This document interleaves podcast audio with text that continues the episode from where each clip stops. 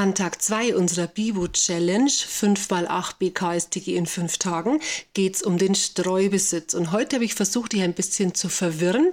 Hoffentlich habe ich das nicht geschafft. Hey und herzlich willkommen bei Mit Vero zum Bilanzbuchhalter, deinem Podcast für angehende Bibus auf dem Weg zur erfolgreichen Bilanzbuchhalterprüfung IHK. Ich bin Vero, Dozentin für nationale Abschlüsse und Steuerrecht IHK-Prüferin und Gründerin von Mit Vero zum Bilanzbuchhalter.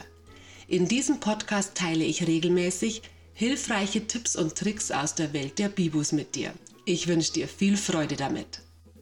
Einmal haben wir es hier mit zwei GmbHs zu tun. Und tatsächlich, wenn wir es nicht mit natürlichen Personen, sondern zum Beispiel so wie hier eben mit Kapitalgesellschaften zu tun haben, dann passiert es manchmal auch in Prüfungen, liest man das, dass plötzlich durcheinander gerät, wer ist hier eigentlich der Protagonist? Also wen lösen wir hier eigentlich gerade? Wer sind wir, sag ich immer. Wir sind hier die Challenge GmbH und wir sind an der anderen GmbH, an der Reich GmbH beteiligt. Gerade wenn es so wie hier um zwei GmbHs oder zum Beispiel auch um zwei AGs geht, dann verliert man manchmal ein bisschen aus dem Blick eben, wer ist eigentlich an wem beteiligt. Und das ist hier natürlich ganz entscheidend. Die zweite Verwirrung war hier unter Umständen, ja, wie hoch sind wir denn jetzt eigentlich beteiligt? Hier sind nämlich einige Werte angegeben, die man für die Lösung der Aufgabe tatsächlich überhaupt gar nicht brauchen kann. Auch das passiert in Prüfungen, dass nicht alle Werte, die wir da haben, auch wirklich entscheidend sind für die Lösung, sondern gerade ist es manchmal ähm, das Entscheidende, rauszufiltern, was wir brauchen und was wir hier eben nicht brauchen. In der Aufgabe heißt es, die Challenge GmbH wäre an der Reich GmbH in Höhe von nominell 6000 Euro beteiligt. Die Challenge GmbH hält also Anteile an der Reich GmbH mit einem Nennwert von 6000 Euro.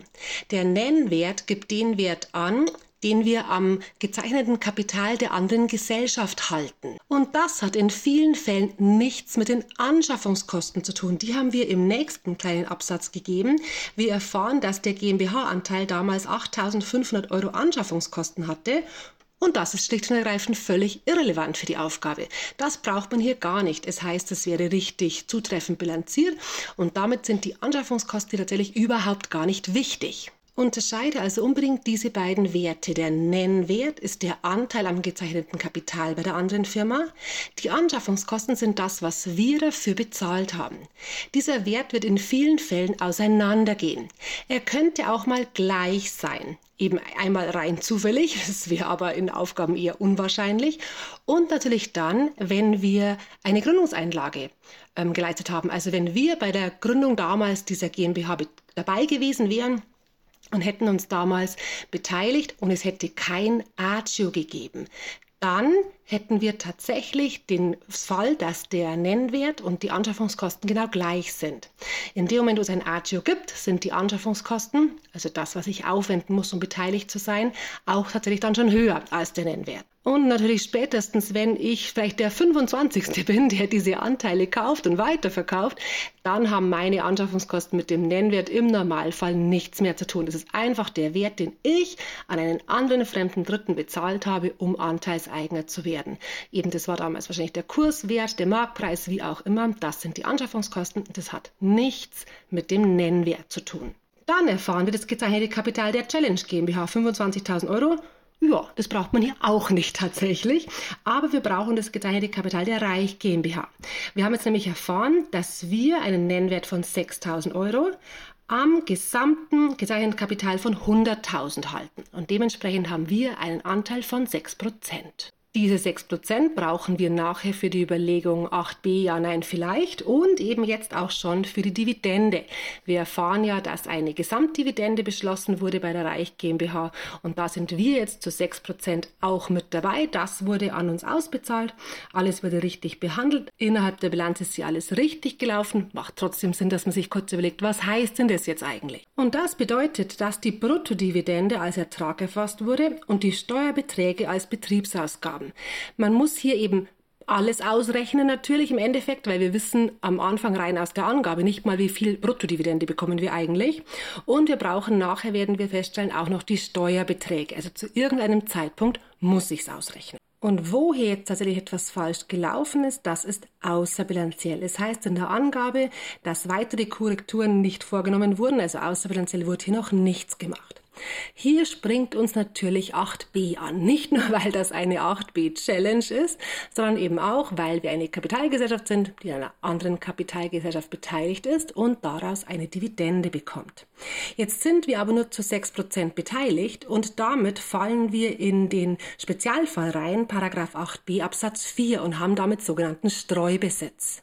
Wenn die Beteiligung zum Beginn des Kalenderjahres unter 10 Prozent war, und das ist hier der Fall, wir haben keine andere Angabe, dann ist hier Paragraph 8b Absatz 1, also die hundertprozentige Steuerfreistellung, und auch der Absatz 5, also die pauschalen nicht abziehbaren Betriebsausgaben, folgerichtig dann dementsprechend auch nicht anzuwenden. Und damit eben keine Anwendung vom 8b Absatz 1 und Absatz 5.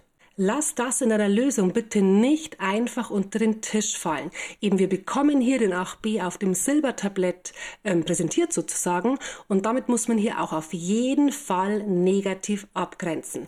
Also wer jetzt hier einfach zum 8b nicht schreibt, der hat zwar nachher vielleicht das richtige zu versteuernde Einkommen oder eben die richtige Auswirkung, weil wir machen ja den 8b nicht, aber vermutlich fehlt mindestens ein Punkt, weil eben der 8b hier einfach im Raum steht und man hier diese Besonderheit, diese Ausnahme Stellungnahme 8b Absatz 4 KStG auf jeden Fall anbringen und zitieren muss.